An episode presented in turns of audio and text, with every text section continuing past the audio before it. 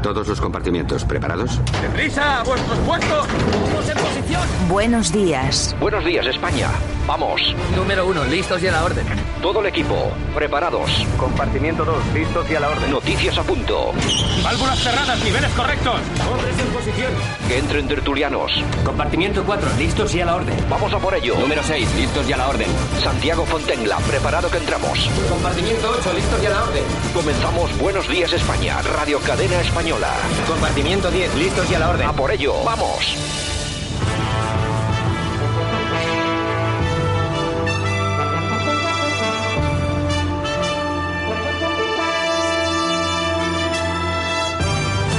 Buenos días España, día 12 de febrero 2021. Saludos de todos los que componemos este programa. También Javier Muñoz en la técnica, por supuesto, este que te habla, Santiago Fonten. Aquí comienzan 60 minutos de radio, mucha información, también mucha opinión. Hoy vamos a tener con nosotros, entre otros, Carlos Izquierdo, que es el vicesecretario de organización del Partido Popular de Madrid y también diputado en la Asamblea. Lo vamos a entrevistar dentro de unos minutos. Mientras tanto, nosotros volvemos con las malas noticias. 17.853 nuevos casos de COVID y, atención, 513 muertes en las últimas 24 horas. No podían ser peores noticias. Irene Montero apoya a Iglesias, decir que a España le queda por avanzar en valores democráticos es decir la verdad. Y Simón avisa de que España no está en condiciones de relajar las medidas contra el COVID. También hay una ofensiva de PP, Vox y Ciudadanos en el Congreso contra el Gobierno por las dudas de Iglesias sobre esas declaraciones en las que ponía en duda pues los valores democráticos que tenemos en este país, que algunos tenemos.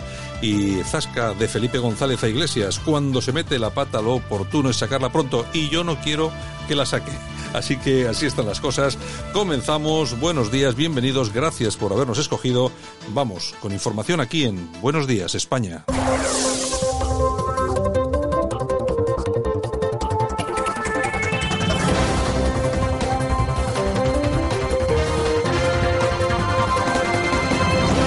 Estamos en tiempo de análisis. ¿Qué es lo que ha sucedido durante las últimas horas? Nos lo trae nuestro politólogo, nuestro primero de la mañana, Francisco Gómez. Don Francisco, buenos días. ¿Qué tal?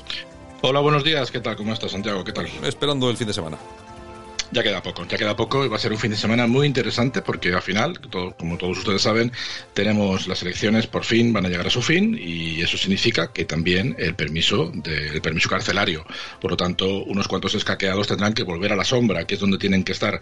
Y otra que quizás y debe estar por ello muy nerviosa es nuestra preferida eh, ministra portavoz, la Chiqui Montero, ¿no? Que evidentemente, como saben, por el tema de, Isofotón, pues, eh, pues está francamente preocupada porque le ha surgido un problemón que no se esperaba, ¿no?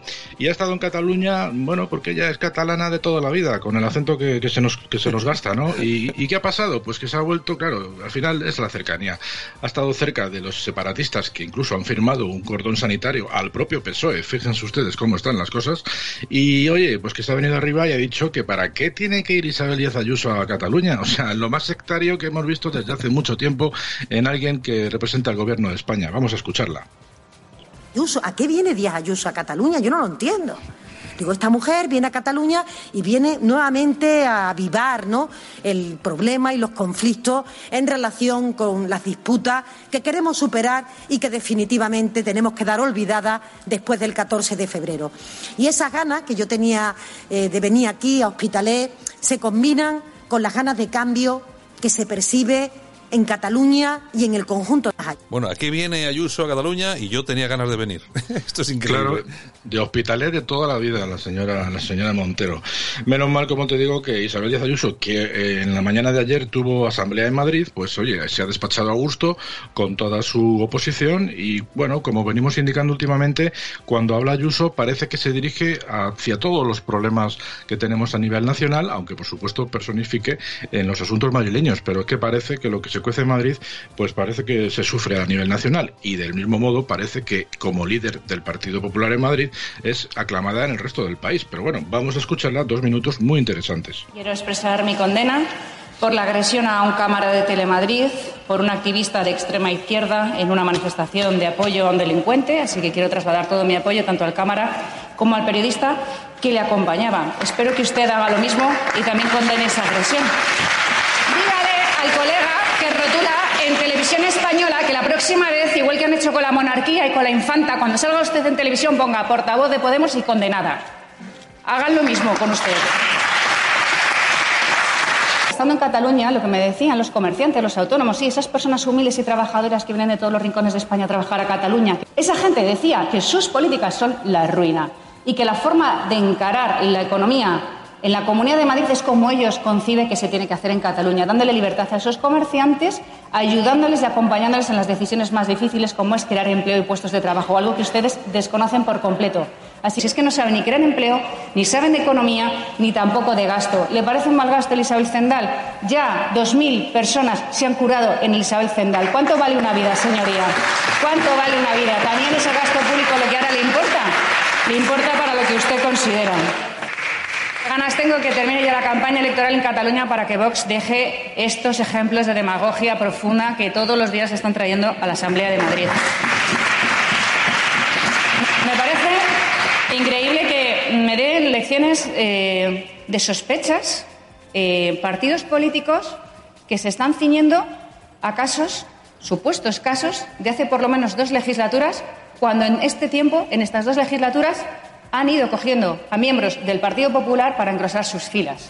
Si dudan del Partido Popular, no sé por qué lo hacen. Y es más, usted tiene gente en su grupo parlamentario que ha sido injustamente imputada durante largos años hasta que después se demostró su inocencia. Aquí hay transparencia y este Gobierno es honrado. Y si tienen alguna duda, no echen la culpa siempre al Partido Popular, porque si no serían incoherentes con su propio discurso, siempre obteniendo a cargos del Partido Popular para engrosar sus filas. Gracias. Bueno, eh, vaya dos minutos. Sí, dos minutos en los que les han metido bien dadas a todos los de la oposición, que al final son los representantes que tienen en, los, en el Congreso y a nivel nacional. O sea que nada que objetar por nuestra parte vamos a comentar que a nivel en lo que se corresponde a Vox, pues efectivamente viene motivado por las últimas injerencias que Vox está realizando en cuanto a la aprobación de los presupuestos. Pero bueno, ya veremos cómo acaba el tema. En cuanto a Vox, pues miren, hay que hablar efectivamente de la violencia que sufre el partido Vox, el partido de Abascal allí, y una prueba de ello es lo que sucedió ayer en el mitin que dio Abascal. Un mitin en el que lo interrumpió durante unos instantes en los que, bueno, pues de una forma bastante arriesgada por su parte, otros dirán que muy valiente, se acercó justo hasta, el, hasta la línea de separación entre las fuerzas de cuerpos de seguridad de Estado, los Mossos, y los que querían agredirle. Bueno, pues eso demuestra efectivamente el odio que se siente hacia alguien que quiere dar un mitin en este país, en el territorio catalán. Vamos a escucharlo eh, durante un minuto aproximadamente. En unas elecciones supuestamente democráticas, un partido legal que defiende el orden constitucional y que no puede hablar. A muy pocos metros, tantos que lo voy a demostrar en este momento. Bueno, aquí ahora Santiago Abascal se ve en el vídeo como se baja del escenario donde está donde estaba hablando, se pone la mascarilla y se acerca a todos los que protestan, las fuerzas de seguridad, los Mossos le impiden seguir andando. Y bueno, la verdad que se viven en ese vídeo, se ve que hay momentos bastante tensos, están todos los antifeixistas autodenominados y bueno, regresa de nuevo al escenario Abascal. 15 pasos he tenido que dar hasta llegar a quienes nos están insultando, amenazando y a quienes en cualquier momento pueden lanzar un objeto como lo han estado haciendo en los distintos actos electorales de esta campaña. Bueno, y es cierto, es cierto. Claro, lo cual demuestra que en este caso Abascal tiene razón, porque la línea de seguridad marcada entre el político que está dando el mitin y aquellos que quieren hacer daño a ese político es francamente muy corta. Él ha hecho 15 pasos, bueno, pongamos que son 20, en todo, en todo caso son 15-20 metros. Parece un poco ridículo que desde el interior de la generalidad, pues eh, bueno, tengan tan poquito cuidado en proteger la vida y la integridad de un político. Y ya finalizo simplemente diciendo que en Andalucía se ha aprobado por fin el PIN parental ya es otra comunidad, junto con la de Murcia, la que hace posible que las imposiciones ideológicas en las aulas se desarrollen y garantizan, por supuesto, la libertad de los padres para elegir la educación de sus, de sus hijos. Enhorabuena a la comunidad andaluza. Bueno, Francisco, eh, no te vayas, quédate con nosotros, que va a venir dentro de unos minutos Carlos Izquierdo, que es el vicesecretario de Organización del Partido Popular de Madrid y también es diputado en la Asamblea. Te quedas y si quieres le haces alguna pregunta. ¿Te parece? Sí, estupendo, cómo no. Pues venga, vamos a ello. Escuchas Buenos Días España. Aquí no nos callamos.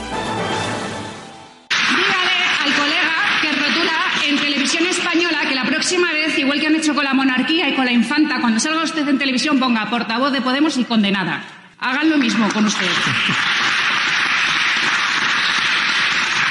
Y hay otra diferencia. Este señor era magistrado de la Audiencia Nacional y usted no era nadie cuando fue condenada. Sí, fue portavoz de un partido que pone en tela de juicio la democracia española. Y solo por eso deberían irse de las instituciones si tienen un atisbo de vergüenza. Bueno, ¿cómo es, cómo es la señora Ayuso? Es la, la única, oye, la única, la única que les da leña, ¿eh? Ay, señor, señor, Ayuso, Ayuso, Santa Ayuso. Así está ganando puntos en Madrid ella. Sí, hombre, bueno, se refería Ayuso, lógicamente, al famoso cartel que habían puesto a- en televisión española a la Sí. noticia de que la infanta Leonor se iba a ir a estudiar a, a Gales, era. Exactamente. Y que Isa Serra también pedía la dimisión del consejero de Justicia, Enrique López. Entonces la ha dicho, la ha respondido muy bien respondida. Sí, bueno, y Si aquí la única que está... Que sepa todo el mundo que ya han destituido al muchachote que había puesto el famoso eh, titular en la, Mm. en la fotografía de la infanta. Ha puesto Y- él en sus redes sociales, despedido como el rey. Sí, y re- resulta, resulta que era el jefe de prensa del Partido Socialista en el, en el Ayuntamiento de Badalona. Ay, es que, claro, verdad. si es que al final, al final son los que son. Es que no sé de qué nos extrañamos, ¿eh? Al final son los que son. Buenos días, España.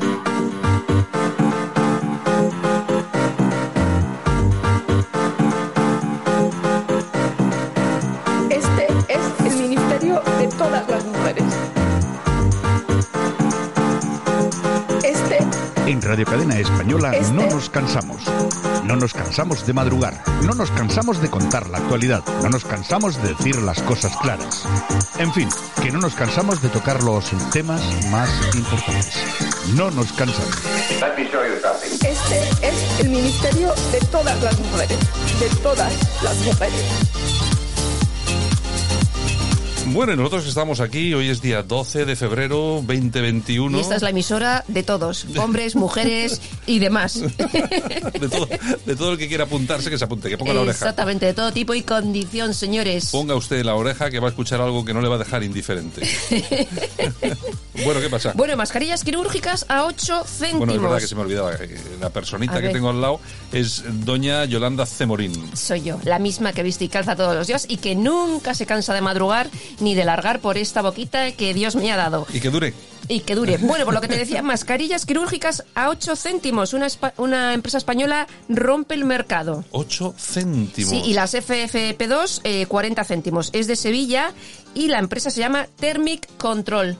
Bueno, o sea que yo, es verdad, pero yo he comprado unas mascarillas negras a 40 céntimos. ¿Ves tú? No, no, Ah. pero estas son a 8. Las de 40 son las FFP2. Ah, la FFP2, o sea, 8 céntimos. Efectivamente, Joder, es van muy- a arrasar, van a arrasar. Es muy baratito, hombre. Yo voy a ir pidiendo. Oiga, para que nos demos cuenta de la pasta que está ganando aquí alguno. Eh, ya te digo, ya te digo. En o sea, fin. Es lo que digo yo. Bueno, y Pedro Sánchez, nuestro presi, pues que pacta con el PNV buscarle empleo a los etarras y que cumplan las penas en medio abierto, como Dios manda. O sea, aquí un montón de personas en el paro, personas honradas y decentes, y a los etarras, pues hay que buscarles Hay que, empleo. hay que buscarle curro a los pobres que lo han pasado tan Claro, mal. Personas reinsertadas, ahí, de verdad, ¿Cómo, oye. cómo sufro, cómo sufro? Ay, señor Bono y Casado, que dice que si ella esconde que se ha vacunado, tendrá que renunciar y pide a la Fiscalía que se investigue. Él dice que no se ha vacunado, Sanidad dice que no se ha vacunado, Pues ya, pero... pero, pero aquí el problema es, es el siguiente. O sea, que a mí vengas eh, Sanidad a decir que no se ha vacunado. Bueno, me fío. Es que Yo no, no me me lo, fío. yo no me lo creo. Yo no.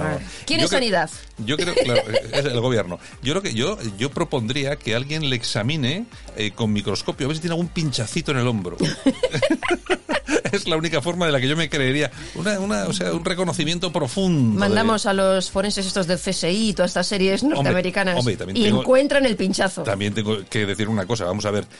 Si tenemos que basarnos en, por ejemplo, la fotografía que están usando de ella para las campañas catalanas, igual es que sí que se ha vacunado. Ese porque, sí, otro no.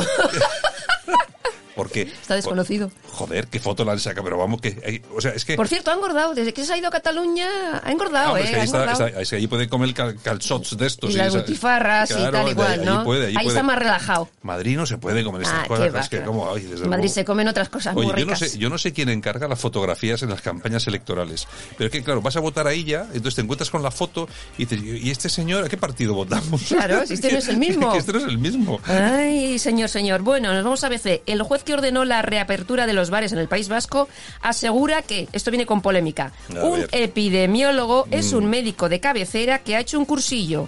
Aquí el elemento se llama Luis Ángel Garrido. Bueno, eh, vamos a ver. Quizá no sea muy afortunada la descripción, pero básicamente es verdad. Y que es un juez. Ya, pero bueno, pero es que lo que dice básicamente es verdad. Un epide- epidemiólogo, epidemiólogo es un médico que luego ha estudiado otra especialidad. Bueno, pero no es un médico de cabecera que ha hecho un cursillo. Básicamente. Básicamente. Básica- básicamente, básicamente. Pues le está cayendo la del pulpo. Ya, sí, con sí. razón. Sí, bueno, con bueno. razón. Bueno, Yo apoyo la moción. Bueno, el confidencial digital. El gobierno destina 63.000 euros para la limpieza de los coches de los ministros. Eso sí, con productos biodegradables. Claro, porque es que, vamos a ver, gastar la pasta no hay ningún problema, ¿eh? Ah, es que para sea, ellos. Pero que sea todo verde, que sea todo verde. Menos, menos box, todo lo Todo demás verde. verde. es bueno, es. Biodegradable verde todo, pero... Es, yo, es, es lo que no Mira, yo he entiendo. Yo, y es lo que no entiendo, tanto lo que le gusta el verde, oye, que, se- que se, que se afilien a Vox. todos. Verde, que te quiero verde. Vox es biodegradable también. Nunca se sabe. Bueno, bueno. Nunca se sabe. Todo puede pasar. En este país ya todo puede pasar. Imagínate tú de candidato para las próximas elecciones dentro de cuatro años, ahí ya por Vox en Cataluña.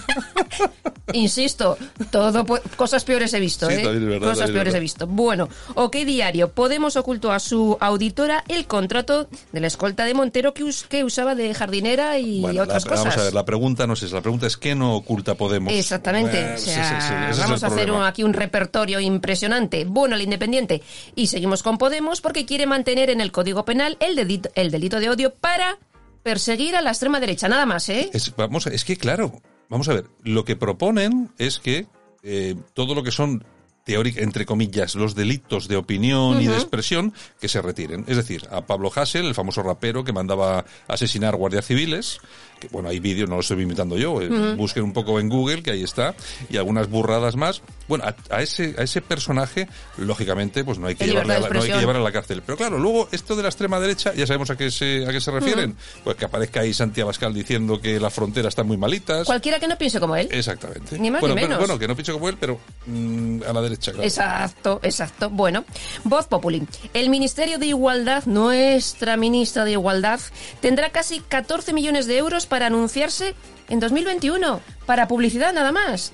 14 millones de euros. ¿Cuántos respiradores podemos...? Porque eso luego lo utilizan para las pegatinas esas que ponen por las Claro, y tiendas. los ¿sabes? cursillos estos cutres frikis que hacen, Sí. y decir que el rosa es no sé qué para las niñas, y que los juguetes no sé qué.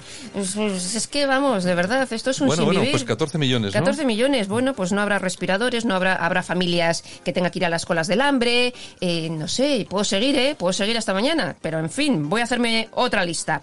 Y Garzón, el ministro que ficha como asesor al responsable de las compras de material sanitario en la primera ola de la pandemia, no te lo pierdas, aquí el Francisco Valero que se llama, todo el material aquel que llegó mal, se pagó de era- otra sí, forma. Sí, que era como todo como muy chapucero. Pues mira y dónde está ahora. Y lo ha fichado Garzón. Pues sí, para su son- ministerio, son- son el de consumo. Sí, bueno, es que son todos una cuadrilla. Es decir, fichas al tío que en los momentos de mayor gravedad por los que ha pasado este país desde, creo yo, la guerra civil, eh, fue incapaz de organizar o de orquestar en condiciones la compra de material sanitario para hacer frente a la pandemia. Y hay que acordarse de cómo se pagaban sobreprecios por las mascarillas, cómo no había respiradores y los que se compraban después no funcionaban, cómo, bueno, incluso había un avión cargado de respiradores y nos lo robaron los turcos. Bueno, Esto es un premio a su buen trabajo. y, y lo que digo yo, pero bueno, pero es que este, en este país es que solamente se premia a esta gentuza. A los tontos y a los inútiles, nada más. En fin, el mundo.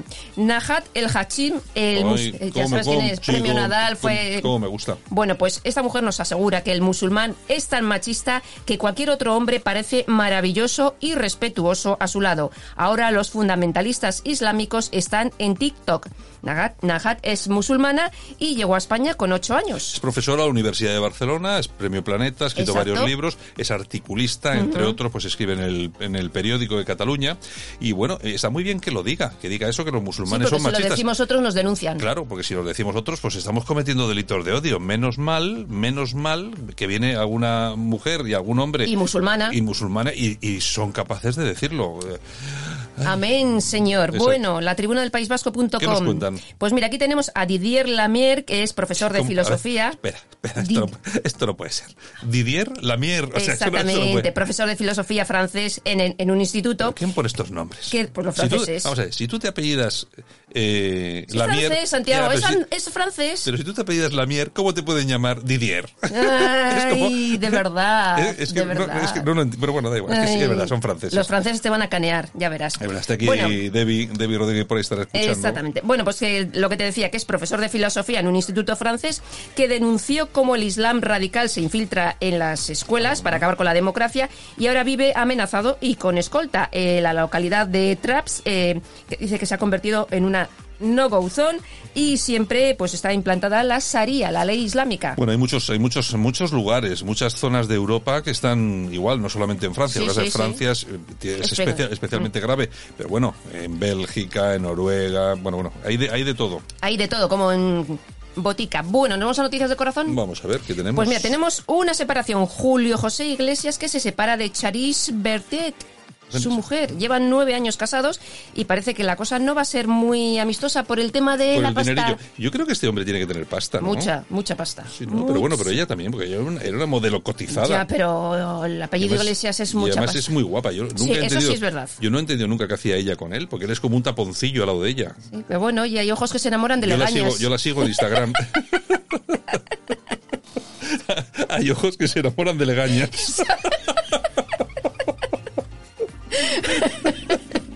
Oye, pues es que es Ay, verdad, mío, es que es Dios verdad, mío, es mío, verdad. sí. Bueno, y tenemos también a Britney Spears de 39 años y Ay, casi... cómo me gusta Britney. Pues lleva casi 13 años bajo la custodia de su padre por todos los problemas que tuvo, Sí. etcétera, Sí. y parece ser que todo eso se acaba y que va a recuperar su libertad. Bueno, a ver, porque tuvo una mala, un- muy mala época. Sí, le quitaron la custodia de los Sí, niños, muy drogas, mala. alcohol, tal. Es decir, que el dinero no lo hace todo. Bueno, lleva mucho tiempo actuando en Las Vegas, además con mucho éxito. Sí. Y entonces ella lo que quería era recuperar no solamente su fortuna, sino su, Su- cap- su su libertad. capacidad, capacidad de decisión, porque hasta ahora no podía tomar decisiones No, no. sin el consentimiento de su De padre. padre, exacto. Y entonces, bueno, parece que puede Pues esto llega a su fin. A mí siempre me, siempre me ha gustado. Además, yo me acuerdo que la primera vez, no sé si fue la primera vez, a todos nuestros oyentes, por favor, menores de edad, tapen los oídos ahora mismo. Yo creo que la primera foto que vi de una mujer, una famosa, entrando en un coche con minifalda, con todo el cacharrín al aire, fue la de. fue la de fue la de Britney Spears porque luego también El estaba cacharrín ya saben lo que es, ¿no? es que estamos en horas estamos en horas que hay que ser prudente pero eh, Prudente. luego también estuvo Paris Hilton además todas muy depiladas era una, era una cosa Santiago, te fijas tú mucho en esas cosas. Hombre, cuando claro. la gente se mete al coche. Hombre, claro que me Tú- fijo. tú pero estás a todas. ¿Pero tú te crees que yo tengo algo de hipócrita? Pues No, claro no, que no, ya sí, ya lo sé, ya lo sé, ¿Para qué, vamos. para qué voy a mentir? Ayer con las cotes de la pantoja, hoy con el chisme de Bueno, la otra. Pero, y, no te, y te voy a decir más. A ver, Bri- sigue, Britney. Spears, aparte de esas fotos maravillosas, que además a mí me parece estupendo. Oye, porque si no le apetece llevar braga, pues no lleva. No lleva, pues me parece muy bien. Pero ya te digo, aparte de su carrera musical, que yo creo que la mandó un poco al fiasco por, por, por esas salidas de tono, pero yo creo que ha sido y sigue siendo una magnífica cantante. Sí, ¿eh? sí, sí, eso no te quepa la menor duda. Bueno, Bueno. nos vamos a las toñejas. Bueno, aquí le vamos a dar unas toñejitas. Nicole El Cabas. Ni- ¿Nicole? El Cabas. Es otra elementa, otra estafadora. El champán, el cabas. Pues mira, fingió tener cáncer de ovarios para recaudar dinero. Estafó a más de 600 personas. Aquí la colega es inglesa. O sea, es que están... Bueno, pues Luego al que- final pagan justos por pecadores. Ha sido igual que el nuestro, que Qué horror. 2000. Bueno, ¿qué más? Exactamente. Bueno, aplausos. Aquí vamos a dar unos aplausitos. Sergio García. ¿El golfista? No. Ah. Sabía que me ibas a decir eso.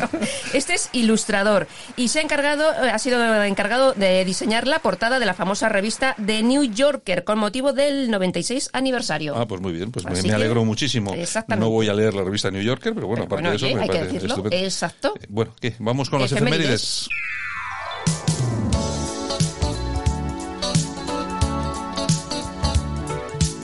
Bueno, hoy tema de efemérides, vamos, magnífico no, lo siguiente, hoy tenemos con nosotros todo un clásico, es Al Jarro con este Morning. Y es que tal día como hoy del año 2017 fallece en Los Ángeles este espectacular cantante.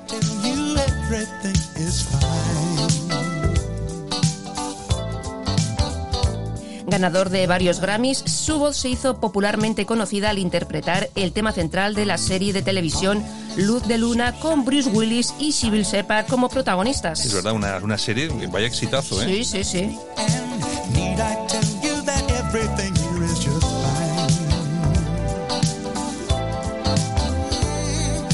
Y ahí está Javi. Javi me hace una señal así con la mano. ¿Qué quieres, Javier? ¿Qué quieres, Javier? Ah, vale, vale. Venga, ponlo, venga, venga, ponlo, ponlo.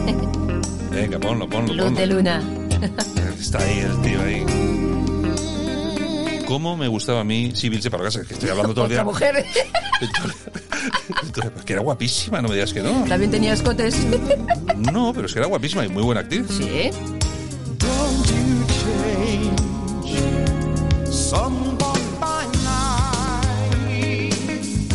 Y, y- Estamos aquí y- y conste que Bruce Willis tenía pelo. Estamos aquí todos. Estamos aquí todos. Mira, está Javier, Y- Yolanda, y está el, el iba- hostia, iba a decir, perdona, no, eh, el de seguridad. Y todos bailando aquí con un mechero encendido. Es que nos hemos trasladado a los 80. Bueno, ¿qué tenemos? Bueno, tal día como hoy del año 1800... Santiago, por favor, que luego me trabo. Tal día como hoy del año 1879 se inaugura el Madison Square Garden de Nueva York. Y también tal día como hoy, pero del año 1888, nace la política Clara Campoamor.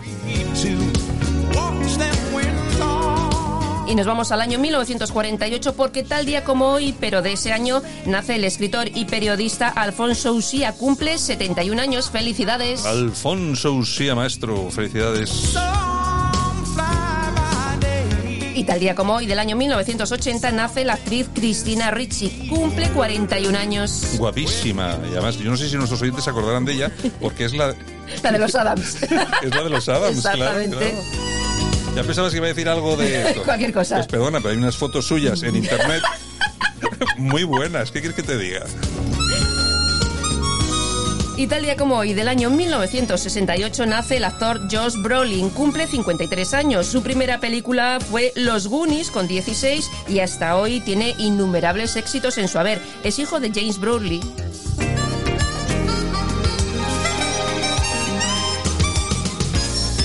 ¿Y a que no sabes quién es su madrastra? No tengo ni idea. Barbara Streisand. ¿Qué me dices? Yes.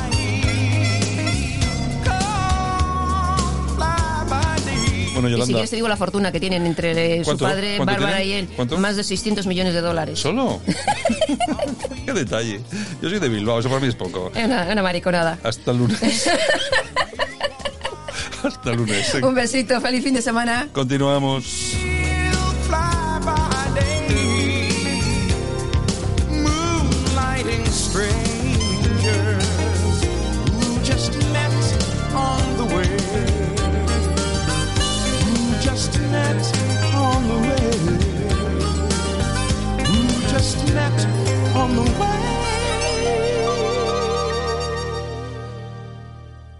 Escuchas Buenos Días España. Aquí no nos callamos. Bueno, y nos quedamos en Madrid en este recorrido que hacemos por la piel de toro. Esta mañana y tenemos a Francisco Gómez. Francisco, ¿qué tal? Buenos días. Buenos días, ¿qué tal? ¿Cómo estáis? Y tenemos a Carlos Izquierdo, que es vicesecretario de Organización del Partido Popular de Madrid y diputado en la Asamblea. Don Carlos, ¿qué tal? Buenos días. Hola, muy buenos días. Bueno, encantado de tenerle aquí en nuestro, en nuestro programa, que, que nos haya atendido. Y bueno, y yo creo que tenemos que empezar por la actualidad, que es lo importante, lo que está ocurriendo en Cataluña, sobre todo porque yo sé, alguien me ha contado que usted ha estado ya en Cataluña varias veces a lo largo de la campaña electoral. ¿Cuál es su impresión? ¿Qué, qué, qué conclusiones se ha traído para Madrid?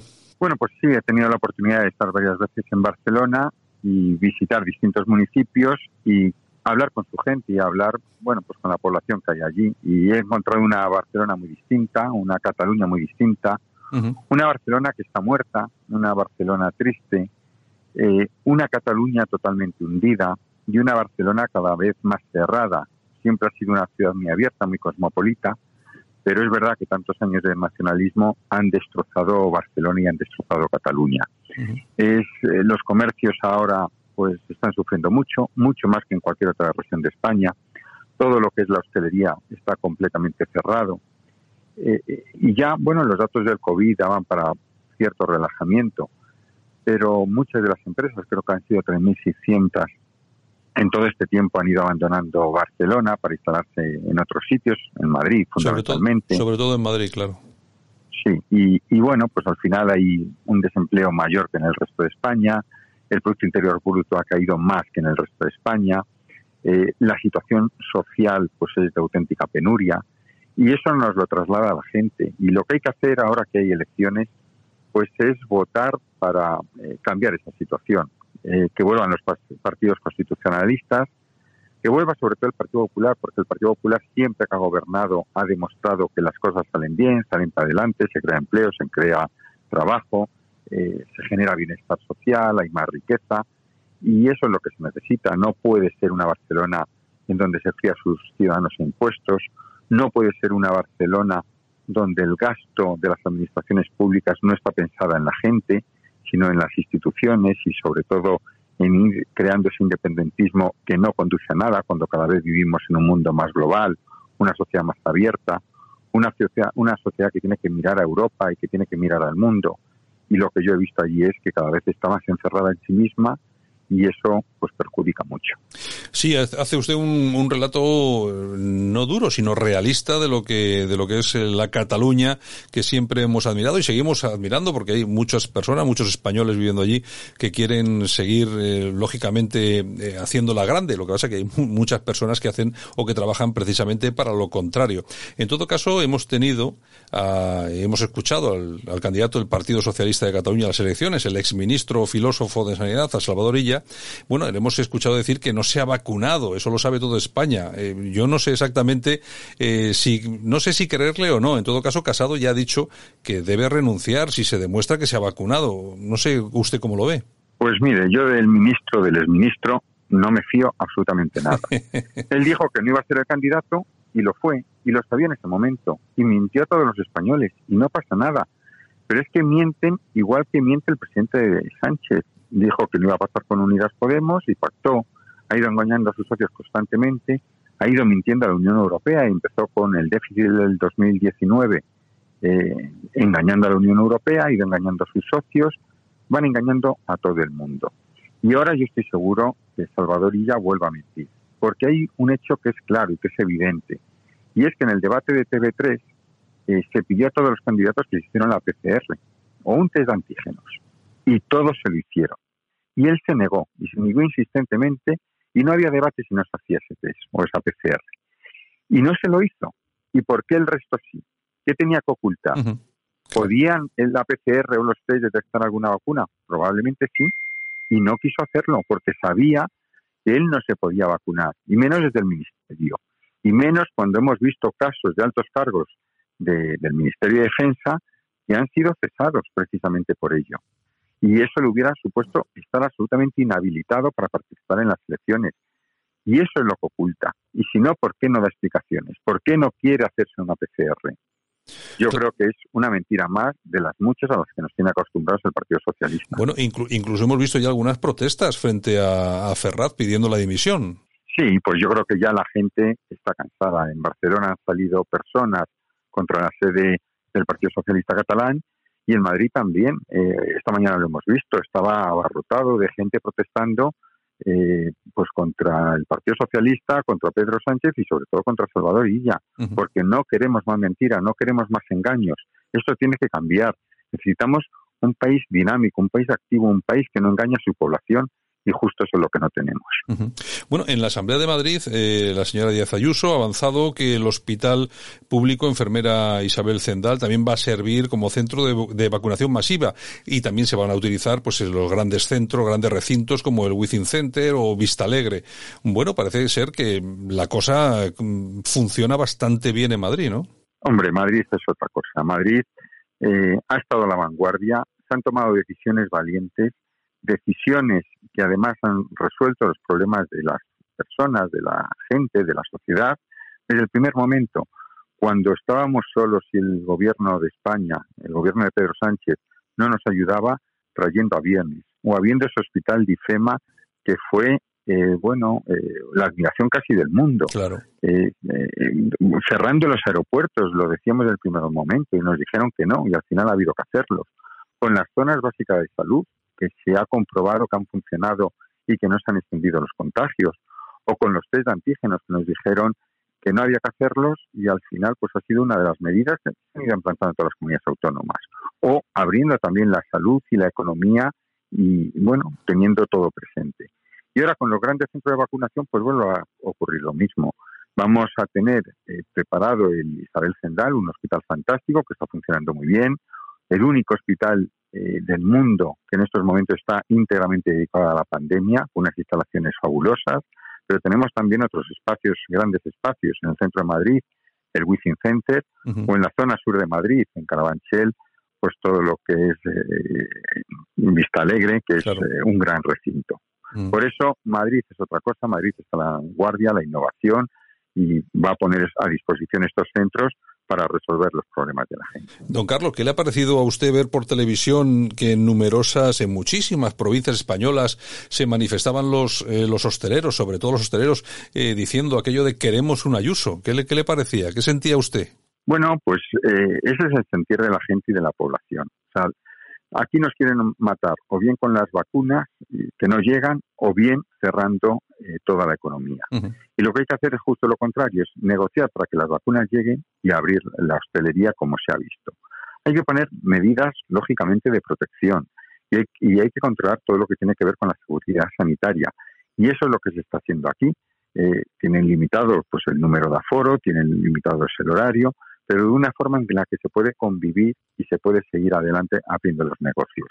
Lo que no puede ser es cerrar todo, porque ya lo vimos que fue una mala decisión, que fue, eh, y lo hemos visto en todos los periódicos, no nacionales, sino también internacionales, el que peor gestionó la crisis de todo el mundo, de todos los países del mundo, fue España, fue el, pre- el presidente Sánchez, fue el ministro Illa, y justo ahora es lo que no quieren hacer. Eh, aquellos que dijeron que había que cerrar todo, ahora no quieren tomar esa decisión y la dejan en manos de las comunidades autónomas.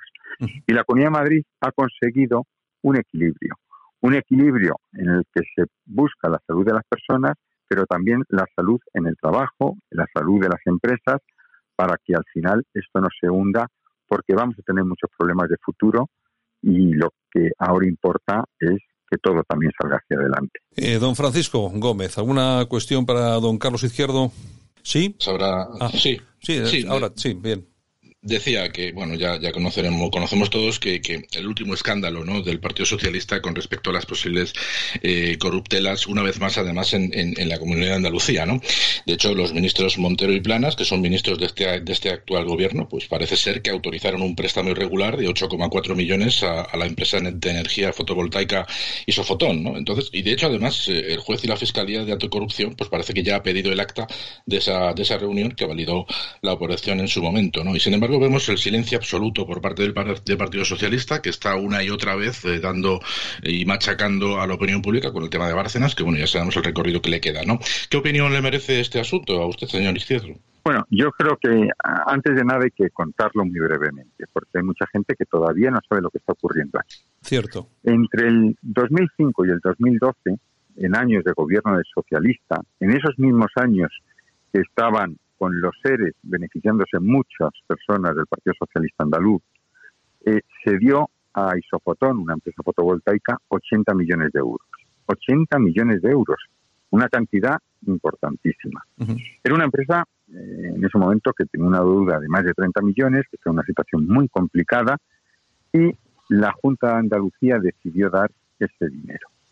Lo curioso empieza que justo en septiembre del 2012 se contrata a Teresa Rivera, justo después de dar todo ese dinero. Era como una contraprestación. Y ahora lo que nos hemos enterado es que eh, en una de las juntas que hubo, en una reunión, eh, tanto el ministro, la ministra Montero como el ministro Planas dieron una ayuda específica, porque ellos decían que no conocían nada, de 8,4 millones de euros a, foto, a, a Isofotón. Lo que nos tienen es que explicar qué ha pasado, contar la verdad, contar la realidad, porque queremos saber. Y lo que hacen es justo lo contrario. Callar, no querer entrar en esto, desviar, tirar balones fuera, porque ahí hay mucho que ocultar. Así empezaron los seres. Y luego hemos visto que ha sido el mayor caso de corrupción de todo el mundo. Y así va a empezar Isofotón. Y poco a poco vamos a ir comprobando que detrás de eso hay una mafia organizada, un partido socialista corrompido y tres ministros que en esos momentos están en una situación muy delicada y deberían presentar su dimisión. Y si no lo hacen, el responsable será Sánchez, que con su silencio eh, es cómplice de precisamente de toda esta situación. Eh, Francisco, una última pregunta, por favor. Eh, sí, comentaba señor Izquierdo el tema de, de, dimisiones, ¿no? Pues nunca mejor, nunca mejor traído a cuenta, teniendo en cuenta el ridículo que por culpa de, del señor Borrell hemos, hemos, estamos sufriendo, tanto en la Unión Europea, con, con la cumbre que se ha celebrado hace pocos días con, con Rusia, y la consecuente eh, metida de pata de, del vicepresidente Iglesias, eh, bueno, pues llamando a la anormalidad de la democracia española y que tanta repercusión está teniendo en todos los medios, teniendo en cuenta que absolutamente es cierto y que la única normalidad efectivamente, es que ellos estén en el gobierno y él haciendo este tipo de declaraciones. Eh, le pregunto lo mismo, ¿qué tipo, qué, qué, qué opinión le merece al respecto eh, la, actitud del vicepresidente y del gobierno en general que de una forma un poco metafísica, como hizo la, la, la, la portavoz del gobierno, pues trató de tapar un poco la situación para quitarle importancia? Bueno, el, el ridículo constante que hace España a nivel internacional es de escándalo. Eh, lo vemos todas las semanas. En esta semana, pues ha sido los problemas con Rusia, pero la semana pasada fue lo mal que se hizo con Marruecos y la situación también con la inmigración. O sea, constantemente estamos viendo meteduras de pata a nivel internacional. Pero sobre todo, que en esas meteduras de pata el vicepresidente quiera sacar pecho y diciendo que España es una normalidad democrática, pues yo creo que es intolerable. Y está muy bien que se pida la dimisión de un, vicepresidente que lo que tiene que defender es su país, tiene que defender a su patria y tiene que defender los sistemas. Y si se tienen que mejorar, se mejorarán. Pero también, y yo le recuerdo al vicepresidente, que por los organismos internacionales somos una de las democracias más consolidadas, una de las democracias más transparentes y que mejor funciona. Y desde luego aquí existe una normalidad, salvo él y todos sus ministros de Podemos, que eh, constantemente están eh, intentando denigrar la democracia en España. Y lo hemos visto también en esta misma semana con Televisión Española, donde atacan a la corona, donde no tienen compasión absolutamente por nadie y donde ellos, que caen una y otra vez en multitud de irregularidades, y, y, la semana pasada también lo vimos, como el vicepresidente y la ministra de Igualdad, que son un matrimonio, que ingresan muchísimo dinero, pues tienen una asesora del ministerio que al final va a su casa a ser de niñera. Sí. En definitiva, yo creo que es todo un despropósito. No podemos los españoles soportar en la situación que estamos estos temas. Nos duele mucho, nos duele mucho ver el sufrimiento de la gente y que esto el vicepresidente y esta ministra se estén riendo de todos nosotros. En todo caso, don Carlos, lo que sí llama la atención es que critiquen eh, la democracia española, pero no se les escuche ni se les oiga decir absolutamente de Venezuela o de Cuba, ¿no? Claro, es que su modelo al final quiere ser ese. Y para ello tienen que empobrecer a la gente y tienen que hacernos que todos nosotros dependamos de ellos, dependamos de sus ayudas, de sus incentivos. Y, eso es justo lo que no queremos. Lo que queremos es ser una sociedad libre, una sociedad abierta, una sociedad trabajadora, una sociedad que se gane eh, su futuro pues con su propio esfuerzo, donde no nos machaquen impuestos, donde nos dejen actuar con absoluta libertad y hacer lo que queramos dentro de los límites, lógicamente, de la legislación y la convivencia democrática. Bueno, en definitiva son dos modelos antagónicos. Ellos quieren pues ese sectarismo y ese comunismo que hemos visto en otros países y que al final lleva a la pobreza. Y nosotros lo que queremos es una libertad, una apertura, ser una sociedad moderna, occidental, democrática, y que siga trabajando y siga para adelante. En todo caso, comentábamos también el tema de los famosos rótulos en televisión española sobre eh, el tema de la monarquía, pero bueno, tampoco de lo que no se habla demasiado, por lo menos en determinados medios, es que el autor del rótulo eh, ese ha sido o fue jefe de prensa del Ayuntamiento de, de Badalona del Partido Socialista de Cataluña. Sí, un partido socialista en Cataluña, que es el de que, que tienen a su presidenta en estos momentos imputada, que además esta es una persona pues que conoce perfectamente el funcionamiento de los medios de comunicación y que no es un despiste, que se hizo intencionadamente, que eh, nos están acostumbrando en televisión española a no verla, porque es una televisión que se ha convertido eh, en una televisión sectaria, una televisión que el, el único objetivo que tiene pues es eh, bueno fomentar determinadas políticas en vez de la libertad y, bueno, la convivencia absolutamente normalizada. Bueno, yo creo que es en todos los ámbitos, eh, todo lo que tocan lo destrozan y Televisión Española cada vez va peor, cada vez tiene menos personas que la ven, porque ya no es creíble, porque es una televisión de la que ya no nos fiamos y lo vemos semana tras semana. Y, y el caso precisamente de la infanta, pues es que ha sido muy relevante. Bueno, son los, eh, los índices de audiencia más bajos de la historia de televisión española, que no es de extrañar, pues eso, teniendo en cuenta lo que usted denuncia y además que es cierto, es ese sectarismo que se iba a diario. Pues muy bien, don Carlos Izquierdo, que es vicesecretario de organización del Partido Popular de Madrid, también es diputado de la Asamblea, muchas gracias por atender Buenos Días España de Radio Cadena, un fuerte abrazo y aquí le esperamos en alguna otra ocasión que tengamos algún tema interesante del que tratar. Bueno, pues nada, un placer, muchísimas gracias por la invitación y como siempre pues a su disposición. Un abrazo muy fuerte. Escuchas Buenos Días España. Aquí no nos callamos. Y nosotros se nos vamos hasta Málaga y está nuestro buen amigo, el coronel Enrique de Vivero. Don Enrique, ¿qué tal? Buenos días. Buenos días, Santiago. Bueno, a ver, a ver qué tal nos escuchamos hoy. Que noto ahí por ahí algún pequeño corte, pero nada, yo pienso que lo vamos a, lo vamos a poder solucionar y lo podemos hacer bien. Bueno, don Enrique, pues eh, vamos a tocar hoy tema militar también, porque eh, hace dos días eh, se conmemoraba pues el aniversario de la batalla de Krasnivor. No sé, para muchos de los que nos escuchen, sobre todo los más jóvenes, igual no les suena absolutamente de nada, pero bueno, hace ya unos años, bastantes, unos españoles, una división de voluntarios españoles, la división azul, pues se encaminaba hacia la Unión Soviética para devolver la visita a los soviéticos, la que habían realizado a España, y allí se fueron a, a pelear contra el comunismo, que esa era, bueno, la base de todo aquello. Hubo muchas batallas, hubo muchas heroicidades por parte de los españoles, pero seguramente, Enrique, la batalla más importante, o por lo menos la que más ha trascendido, ha sido la de Krasnivor, ¿no? Eh, sí, efectivamente, la de Krasnivor, que fue allá para la fecha del 10 de febrero del 43, hay que decir pues, que efectivamente, que como tú has comentado, esa división azul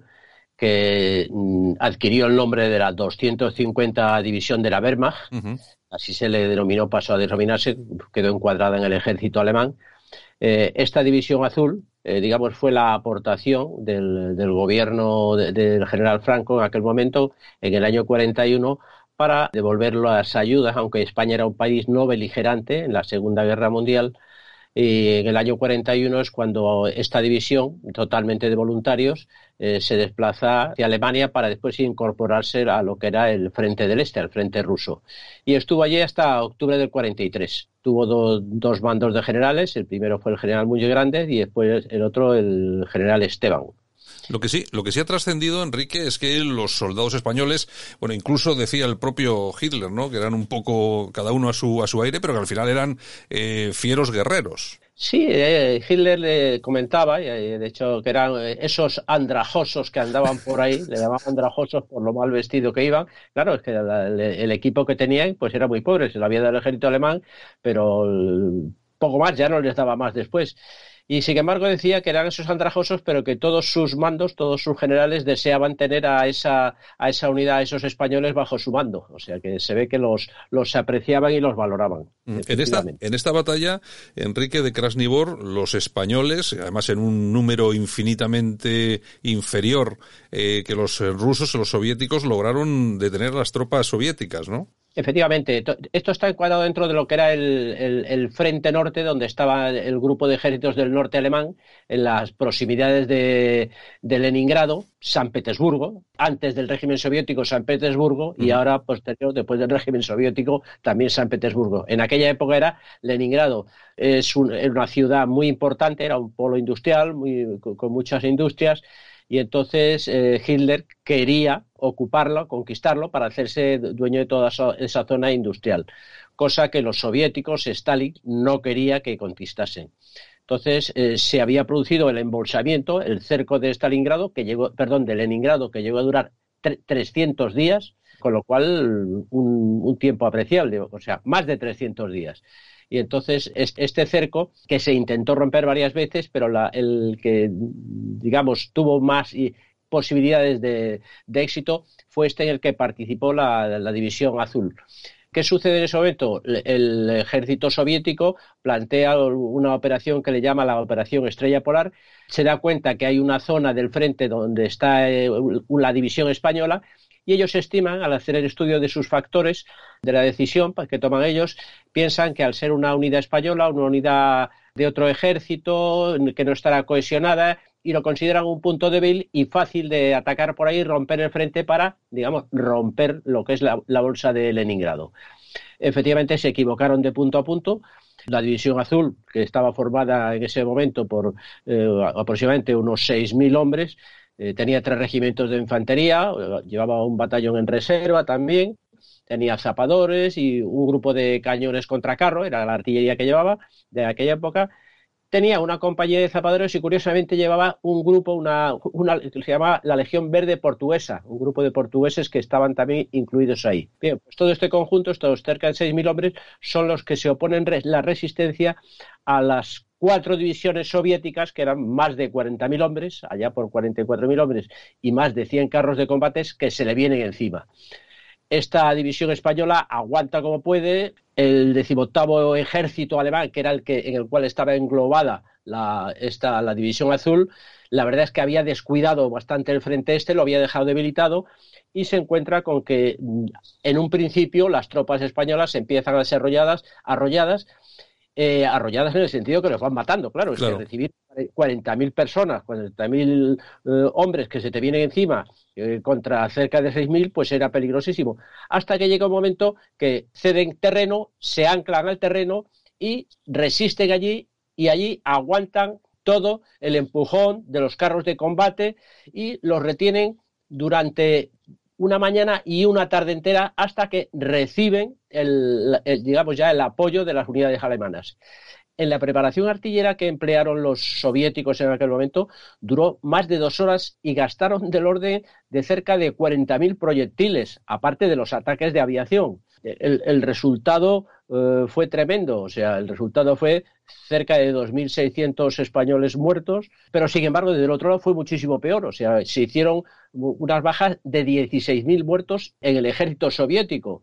Y después, como cosa curiosa también, la verdad es que se batieron allí el cobre en, en unas condiciones de una, de una penosidad tremenda, con nieve, con frío, con hielo, con lluvia, con barro, todo. El combate es malo en cualquier época del año, pero en invierno es tre tremendo.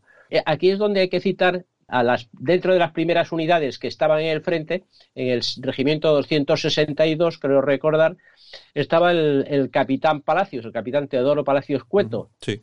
Capitán Teodoro Palacios Cueto, que es un hombre que lo hacen prisionero y durante 11 años, con otra serie de, soldados y oficiales y suboficiales españoles, estuvo prisionero en un campo de, de prisioneros en Siberia. La, lo estuvieron paseando por toda Siberia y allí estuvo 11 años hasta que fue liberado en el año 54, 1954. Se le concedió la Cruz Laurea de San Fernando y posteriormente ascendió a general. Uh -huh. pues es, este hombre, Teodoro Palacios, estaba en las primeras unidades, esas unidades que se vieron desbordadas y aplastadas materialmente por las unidades embolsaron a la compañía del capitán Palacios y, y, hicieron prisioneros a los que no habían matado, que fueron la mayoría. Uh -huh. Y Oye, este es, digamos, es el, el recuerdo. Uh -huh. eh, Enrique, vamos a ver, las tropas españolas han entrado en combate fuera de España en numerosas ocasiones, hombre, en algunas misiones de paz, entre comillas, como esta que estamos comentando, que estamos conmemorando ese aniversario de la batalla de Krasnivor, pero desde luego ha habido otra. ¿Qué, qué otra batalla en la que participasen españoles eh, fuera de España, por así decirlo, destacarías tú? Pues mira, también se ha celebrado hace el mes pasado, en enero, eh, lo que es el aniversario del combate de Chera, que se celebró en Almería. Ajá, claro, claro. Un acto conmemorativo, el, el, día 6 de enero, 7 de enero, creo recordar que fue, hubo una formación eh, donde está la, asentada la brigada Alfonso XIII. Chera es un lugar que está eh, en lo que era el, el antiguo Sáhara español, antiguo Sáhara español. Sáhara español en la zona norte. Esa zona norte yo la conozco muy bien porque estuve allí durante cinco años, la conozco. El, combate de Cheras se circunscribe en una zona que es en, el cauce de un río seco. Estos, en el desierto estas cosas, de este tipo de accidentes orográficos sí. son, son de curiosos. Es un cauce de un río seco con unos, digamos, unas paredes laterales eh, de unos 50 o 60 metros de altura, es, pero cortados a pico. Y ese cauce del río seco en algunas zonas tiene vegetación. Pues este, este combate de Sierra tuvo lugar allí, allá por el año 58. Participó en él la 13 bandera. En aquella época, eh, recordemos que para ambientarlo, que en el 56 se había dado la, eh, a Marruecos la independencia, provocada, digamos, a remolque de Francia, tuvo que dar la independencia a, la parte suya del protectorado, pero sin embargo, lo que sí dio en la zona norte, en la zona sur, ya sea en la zona de Ifni, que podríamos hablar otro día para no meternos ahí, pero vamos, pues se podría eh, interesante hablar otro día. Y esto fue eh, en, el Sáhara. En el Sáhara, en la capital era el Ayun. La verdad es que en aquella época, año 58, pues eran cuatro casitas y poco más. Y entonces, eh, este, esta trece bandera ya le estaban hostigando. El, rey Mohamed V ya había preparado a sus ejércitos de liberación marroquí, lo había mandado hacia el sur para hostigar en Sidibni, y eh, hostigar en el Sáhara, en lo que era la Sáhara, Río Colorado, traducido, sería traducido. E, esta gente, ¿qué, sucede? Son unas fuerzas, en, esa zona había cerca de 5.000 o 6.000 combatientes guerrilleros del ejército marroquí, del ejército de liberación, no del ejército de las Fuerzas Armadas Reales. Entonces, mm, la 13 bandera va en una zona, en misión de reconocimiento por esta zona del río y hay un momento en que se encuentra que recibe fuego, de un recodo de, este río seco, donde hay vegetación y donde hay eh, montículos de, arena con dunas. Y entonces, dentro del desconcierto que les produce inicialmente, no esperaban esta. Quizá yo creo veo ahí que había falta de información, hubo falta de información en lo que había. También estamos hablando de que los medios eran muy limitados, no había aviación de reconocimiento allí en el Sáhara en aquella época. Eh, los vehículos que llevaban eran camiones y vehículos, el, el vehículo Jeep, eh, que era de, procedía de la época de la, de la guerra de Corea, que era lo que teníamos, de material americano. Y entonces los medios, la verdad es que eran bastante pobres. Eh, las armas eran lo, mejor que teníamos, eran morteros y de 81 y ametralladoras. Hasta ahí llegábamos. Y el mosquetón, el mosquetón Mauser, que era el reglamentario en aquella época. Digamos, el, el material era en aquella época mm, bastante limitado. ¿Qué sucede?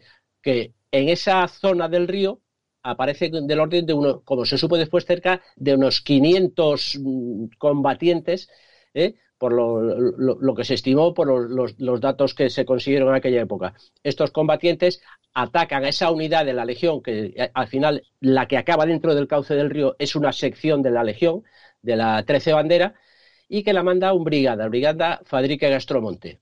Este brigada, con sus eh, treinta y tantos legionarios, eh, entra en el cauce con la finalidad de evitar que se escape el, enemigo. No lo consigue, al revés, la, cantidad de atacantes que hay es tal que no consiguen salir de allí. Entonces el brigada y el legionario Maderal Oleaga son los dos que permanecen allí, cada uno con un fusil ametrallador, y evitan que el resto de los combatientes puedan salir de allí.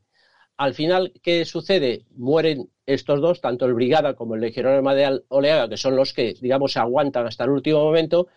El resto de la 13 bandera, esto, todo este proceso que, te comento dura a lo largo de todo el día, desde las 10 de la mañana hasta la, noche entera, hasta que al día siguiente es cuando, digamos, ya se refuerza con otra bandera de la Legión y acuden allí y se descubre que efectivamente por parte de los del ejército de la Guardia marroquí eh, hay más de 50 muertos. Por parte española hubo 37 muertos y entre ellos estaban el brigada Fadrique Castromonte.